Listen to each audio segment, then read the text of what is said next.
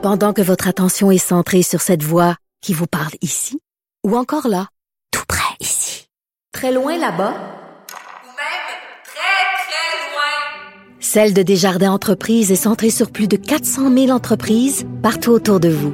Depuis plus de 120 ans, nos équipes dédiées accompagnent les entrepreneurs d'ici à chaque étape pour qu'ils puissent rester centrés sur ce qui compte, la croissance de leur entreprise.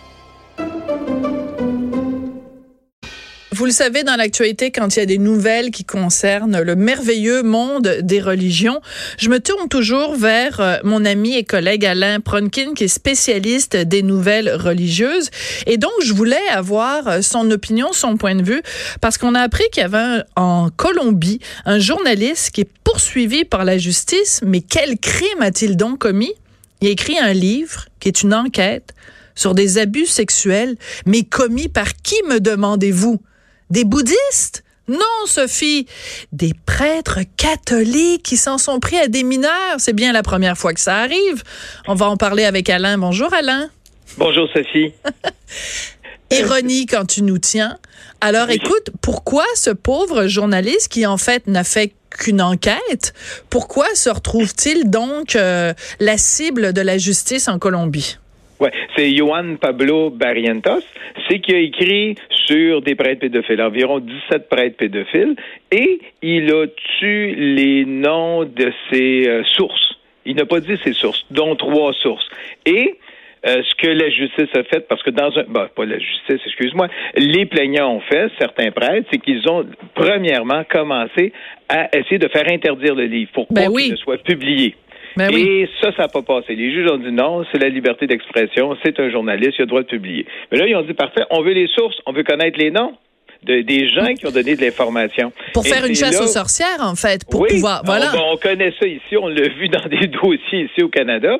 Et là, on demande à ce journaliste-là de dire quelles sont vos sources. Mm -hmm. Et là, lui, il dit Moi, je vais me battre bec et ombre, puis je vais me rendre jusqu'à la Cour suprême de Colombie. Je n'ai pas à donner le nom de mes sources. C'est un travail journalistique. Tout Pourquoi c'est important? C'est que ce journaliste-là euh, a une caractéristique particulière. Il a déjà été séminariste. Mm -hmm. Donc, c'est quelqu'un qui a déjà voulu devenir prêtre, entre guillemets. Il a fait deux ans. Il a quitté le séminaire. Il a dit, moi, être prêtre, c'est pas fait pour moi. Mais il a conservé mm -hmm. des liens. Il a conservé des sources. Et ce qu'on cherche à savoir, est-ce qu'il a été informé, dans le fond, par prêtre? Et si c'était des prêtres, par quel prêtre? Oui, mais c'est simple que ça. Mais c'est fascinant parce que c'est un cas comme dans bien d'autres domaines. Hein, c'est pas c'est pas le propre de l'Église catholique. Dans beaucoup de domaines, on a tendance, un réflexe à blâmer le messager. Donc, au oui. lieu de, tu connais le, le vieux proverbe chinois, c'est un oui. adage chinois qui dit quand le sage montre la lune, le fou ne voit que le doigt. Donc voilà. là, on se, au lieu de se concentrer sur la lune, qui est euh, le un problème récurrent et systémique d'abus d'enfants dans l'Église catholique, au, lieu de s'intéresser à ça, on s'intéresse à celui qui pointe le doigt. Oui, en l'occurrence, le journaliste. Et, et ce qui est fascinant, c'est que tout ça a commencé au mois de mars.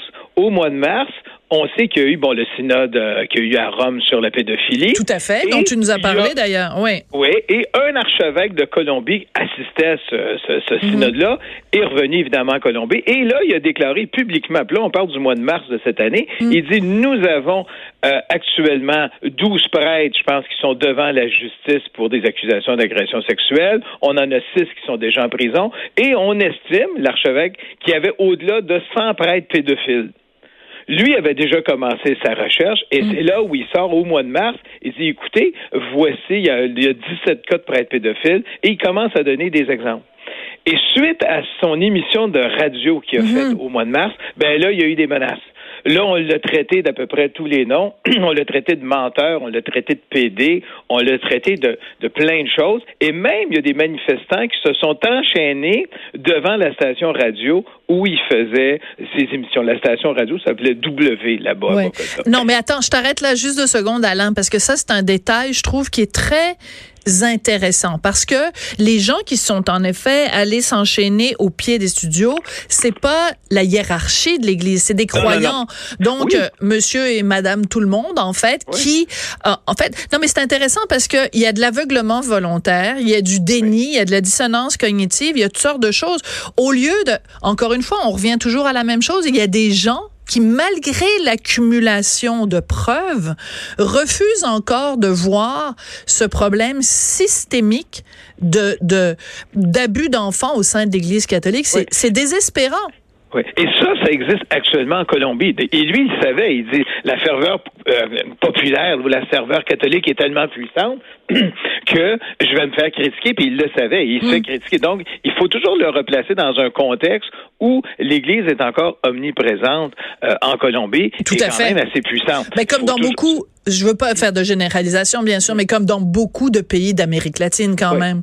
Oui, et, juste pour, pour voir un petit peu que, que, tout, tout là-bas, ben, en tout cas, c'était tordu, il y a un prêtre qui s'appelle, euh, de mémoire, euh, Cadavid, qui est un agresseur d'enfants. En 2012, l'Église, mais ça c'est un des exemples qui a été rapporté par le journaliste, en 2012, l'Église dit non, tu peux plus, il y a trop d'accusations d'agression sexuelle sur des mineurs, tu peux plus œuvrer ici.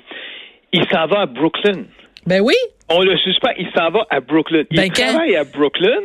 Et là, tout est beau. Il y, a, une autorisation de son archevêque pour aller à Brooklyn. En 2017, le Vatican envoie une lettre en disant ce prêtre-là, qu'a David, il ne peut plus être prêtre. Il, on le retourne à l'État laïque. À ce moment-là, on informe Brooklyn qu'il ne peut plus être prêtre. Mais Brooklyn, aux États-Unis, on se dit, ben pourquoi vous nous l'avez envoyé? Ben oui. Vous nous avez envoyé un prêtre pédophile sans nous le dire?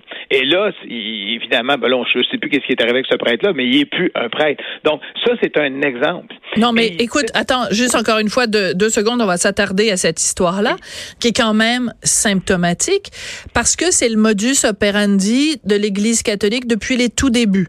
Oui. On a euh, une pomme pourrie, au lieu de la retirer du panier de pommes, la seule chose qu'on fait, c'est qu'on l'envoie dans un autre panier de pommes. C'est quand même, c'est quand même hallucinant parce que c'est ça qu'on avait vu, tu sais, dans le film Spotlight sur, euh, sur justement euh, dans le, là c'était dans le, le, le, diocèse de Boston où ce n'était que ça. C'est, on prend un curé qui a les mains, euh, même, même, mais dire mains baladeuses, c'est un euphémisme par rapport aux horreurs qu'ils ont commises, mais on les prend et on les envoie ailleurs. Ça s'est produit ici au Québec aussi. Oui, mais juste pour te donner un autre exemple, un autre exemple là-bas, et c'est ce que lui a mis évidemment dans son livre, il dit il y a le père Castrillon qui est condamné à 100 mois de prison en 2009 parce qu'il a agressé sexuellement des enfants de moins de 14 ans peine qui va jusqu'en Cour suprême, tout est confirmé. Il dit euh, il n'a pas été condamné à, la justice civile encore. Finalement, il n'y a rien eu du côté de l'Église pour l'enlever comme prêtre. Finalement, ce prêtre-là, une fois qu'il est sorti de prison, ben l'archevêque, ben il l'a retourné dans une autre paroisse. Mm. Et il cite des cas comme ça. Donc, c'est c'est dévastateur mm. euh, vis-à-vis les prises de position des évêques et des archevêques en Colombie. Et ce gars-là se fait critiquer. Écoute, on dit même, dans un des cas, un des derniers prêtres qui est quand même tout jeune, il y a eu des accusations euh, en 2011 que un des prêtres, je pense que c'est Yannis qui s'appelait de mémoire, qui aurait agressé sexuellement un jeune. Bon, ce jeune-là refuse d'aller témoigner au criminel, puis il est plus capable, il dit, ben, je ne vais pas témoigner au criminel. D'accord. Ce gars-là, se fait traiter évidemment de malade mental, se fait traiter de quelqu'un qui ne veut avoir que de l'argent. Et le dossier, finalement, en novembre dernier, se retrouve au Vatican parce que le Vatican dit, parfait, on va entendre ce dossier-là. Et la défense du prêtre, c'est de dire, ben écoute, ce gars-là, c'est un malade mental. Hmm. mais... mais ce que je sais pas si tu vois, on est encore au stade là-bas où on va accuser l'agresseur. Ça, on l'a un peu perdu. Accuser l'agresseur ou accuser la victime? La, la victime, excuse-moi. on accuse OK, je vais juste être sûr que je suivais bien. Là. on accuse la victime. On dit à la victime, t'es juste là pour notre argent, puis t'es un malade mental, t'as des problèmes. Ça, on a arrêté ça au Canada. On l'entend plus. De, L'Église ne dit plus aux victimes, ben vous êtes ci, vous êtes ça, vous êtes ça. Mm. On a arrêté ça. Il existe encore, il faut pas se le cacher, mais officiellement, du côté de l'Église catholique du Canada, on a arrêté de dire ça vis-à-vis de blâmer les victimes. Euh, ce qui est intéressant, encore une fois, quand on s'attarde au modus operandi, puis je comprends que tu fais des nuances en disant au Canada c'est pas la même chose qu'en Colombie puis tout ça, mais il y a quand même un fil conducteur à travers tout ça. C'est des méthodes qui ressemblent aux méthodes de la mafia une organisation qui défend ses membres, l'omerta, la loi du silence. Quand il y a quelqu'un qui est dissident, euh, on va s'attaquer à sa crédibilité, on va le, le, le, le montrer à l'opprobre populaire, etc. Tu sais, c'est des méthodes de, de pègre. Oui, mais on sent qu'en Amérique du Sud, depuis que le pape, l'an dernier, au mois de janvier 2018, là, il y avait eu les incidents quand il était allé au Chili, puis qu'on lui avait caché tous les cas d'agression sexuelle sur des mineurs, il y avait eu une réaction. Donc, on sent que la réaction de l'Église, voyons. Ben oui, qu'est-ce qui t'arrive? Excuse-moi pour la gorge, là, pour moi, il y avait trop de cuillères, pourtant, j'ai pas passé. Non, je pense que c'est un chat, il, doit, il y a plein de chats qui sont passés à l'Halloween, je pense qu'il y en a un ben, qui est resté dans ta gorge. Et, et, c'est ça. Donc, depuis ce temps-là, mais c'est récent, le, le, le, coup de canon s'est fait retentir en janvier 2018 mhm. en Amérique du Sud où le pape a dit ben là c'est terminé, c'est terminé. On a eu la conférence en février dernier et là les mentalités commencent à changer mhm. au niveau de la Colombie, au niveau de l'Argentine, au niveau du Chili, au niveau de plusieurs pays d'Amérique euh, du Sud. Mais ça commence. On commence à changer de, de, de, position, on commence à changer de registre, mais il y a encore beaucoup de travail à faire. Simplement, vouloir voir les, les, les, sources des journalistes, mhm. je dois comprendre vis-à-vis des procédures que ça doit être certains prêtres qui ont fait cette demande-là. Il faudrait que l'archevêché dise un instant, aux prêtres, vous avez un peu d'obéissance vis-à-vis votre évêque, vous arrêtez ces procédures-là ben immédiatement. Mais oui. Tout à fait. Puis il faut Mais protéger. Est-ce que l'archevêché va aller dans ce sens-là? Parce qu'il y a toujours l'obéissance.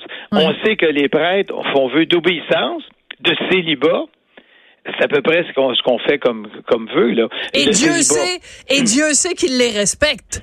Hein?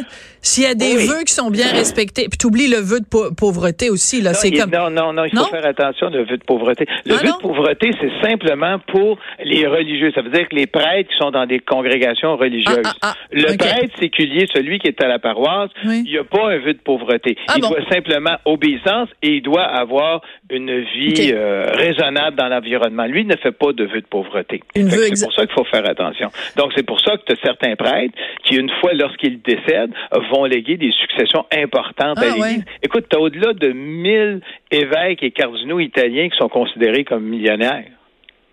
Euh, pas, pas mille, excuse. Le tiers, excuse, des évêques, euh, mm, mm, le mm. tiers des évêques italiens sont considérés comme millionnaires parce qu'ils héritent de leur succession de familles où ils ont des, des, des, fortunes assez importantes. Oui, oui, oui. Et ces gens-là, règle générale, ben, ils vont les laisser aux œuvres après. Comme j'en connais certains qui ont dit, parfait, je vais donner 200 000 à telle œuvre de charité, telle œuvre de charité. Qu'est-ce qu'il disait Jésus? Rappelle-moi ce qu'il disait Jésus. Là. Toi, tu connais mieux les, euh, les, les, citations célèbres de Jésus que moi. Ah, Qu'est-ce qu'il disait? Laissez venir à moi les pauvres. Les petits-enfants. Non, non, mais ça, non, pas celui-là. Je veux pas aller là-dedans. Mais euh, ce qu'il disait sur les pauvres, il est plus facile pour un pauvre euh, d'entrer au royaume des cieux. cieux que pour un riche de passer au travers le chat d'une aiguille. Le chat d'une aiguille, ouais, c'est ça, quelque chose comme ça. Hein? C'est ce qu'il disait au travers le, le chat d'une aiguille. C'est-à-dire pour le riche, ça va être beaucoup plus difficile. Mais les prêtres, la, ceux qui sont séguliers ne font pas vœu de pauvreté, mais ils disent on va avoir euh, une vie euh, qui va ressembler aux gens qui sont autour de nous. Là. On se promènera pas en Mercedes puis en Rolls Royce. non. Alors, écoute, moi, je trouve ça très intéressant parce qu'Alain, toi et moi, on se parle vraiment souvent, là. Puis, pas juste ici à Cube, mais tu sais, dans une autre vie, j'animais ailleurs, puis on se parlait régulièrement. Puis, à chaque fois, je m'acharne sur la religion catholique. Tu sais, je m'acharne sur les prêtres, puis c'est vraiment, c'est de l'acharnement de ma part, là. J'y reviens là-dessus, puis j'ironise, puis tout ça. Et c'est assez frappant de voir quand même que depuis ces mois et ces années-là, tu sais, vraiment, le, le lobby catholique m'a vraiment traité de christiano m'a accusé vraiment. Non. Non. C'est, on, est là hein? pour, pour, pour dire. Donc, parce qu'il y a certaines religions qu'on a le droit de critiquer, puis d'autres pas. C'est ça ma conclusion, finalement. Oui mais on, doit faire notre travail qui est de rapporter ce qui se passe. Et là, c'est ce qui se passe, c'est que c'est un collègue journaliste. T'as pas saisi l'ironie de ce que je dis, Alain? Oui, je sais. Ah, OK. Oui, je, l'ai saisi. OK. Mais, euh, mais juste pour, pour renchérir là-dessus, juste pour te dire qu'en Australie, ils ont fait le travail. Ça veut dire qu'ils sont allés contre euh, euh, la région hébraïque, ils sont allés contre les musulmans, contre les témoins de Jéhovah. Et vraiment, quand ils ont fait leur enquête sur la pédophilie, on s'est rendu compte que c'était dans toutes les religions que ça s'appliquait. Donc ça, c'est le travail travail est déjà fait actuellement en Australie. Mais, je trouve que c'est le fun les religions parce qu'il y a comme ce que tu viens l'exemple que tu viens de nous donner donc beaucoup de cas de pédophilie et on s'entend que de toute façon les principales religions monothéistes ont un dédain de la femme, un une peur de la femme, une peur du, du corps de la femme, ont ça quand même en commun. Donc, je trouve ça vraiment comme vraiment formidable la religion. Là. Je trouve que ça apporte vraiment des super belles valeurs dans la vie de tout le monde. Mais juste pour parler des femmes dans la religion, juste penser qu'on vient d'avoir un synode sur l'Amazonie où on dit les femmes doivent être mises en valeur, on doit faire les femmes ci puis les femmes ça, puis, il faut qu'il y ait un ministère, puis les femmes n'ont pas leur place dans les sociétés. Mm. Il y a vraiment tout un discours à ce niveau-là. Pourtant, au même synode, aucune femme n'avait un droit de vote. Et deuxièmement, juste pour arriver et dire on veut le diaconat, ça veut dire que les femmes pourraient faire certaines comme, euh, comme certaines euh, voyons euh, certaines processions religieuses là. Eh bien, c'est non pour tout de suite. Il faut attendre. Donc, on va avoir un discours très pro-femme, très pro-femme, mais dès qu'il s'agit de l'appliquer à l'Église. C'est non. Même le cardinal Ouellet a dit qu'il faut qu'il y ait une révolution sociale en Amérique du Sud. Et ça, il l'a déclaré au mois de mars de cette année en Amérique du Sud pour que les femmes puissent avoir une place euh, égalitaire mhm. dans la société sud-américaine. Il n'a jamais parlé de l'Église. Non, ben non, ben non, évidemment. Mais, c'est ça, on peut pas avoir un double discours. Puis, puis, puis je veux juste... rapidement, rapidement, rapidement, rapidement, N'oublie pas, novembre, ça s'en vient c'est ce mois-ci, le cardinal Barbarin va avoir son appel. Et peut-être qu'on va avoir le cardinal Pell aussi la décision de la Cour suprême d'Australie. D'Australie. N'oublie pas qu'il est contre, le cardinal Pell, de sa prison, il a écrit en disant qu'il était contre que des hommes mariés deviennent prêtres. Oui, ben oui, son avis est, tellement important. Le gars est en prison, pour, agression. C'est ça, moi, c'est ce que j'adore avec ces curés-là. C'est, ça nous dit quoi faire, ça nous dit quoi penser, ça nous fait la morale, ça nous donne des leçons. Puis quand tu regardes leur comportement, ils font exactement le contraire de ce qu'ils nous disent de faire. Fait que moi, j'ai un message pour vous. Mêlez-vous donc de vos affaires, puis laissez-nous mener nos vies. Merci beaucoup, Alain Pronkin. Bienvenue. C'est toujours un plaisir de te parler, Alain Pronkin, donc spécialiste des nouvelles religieuses.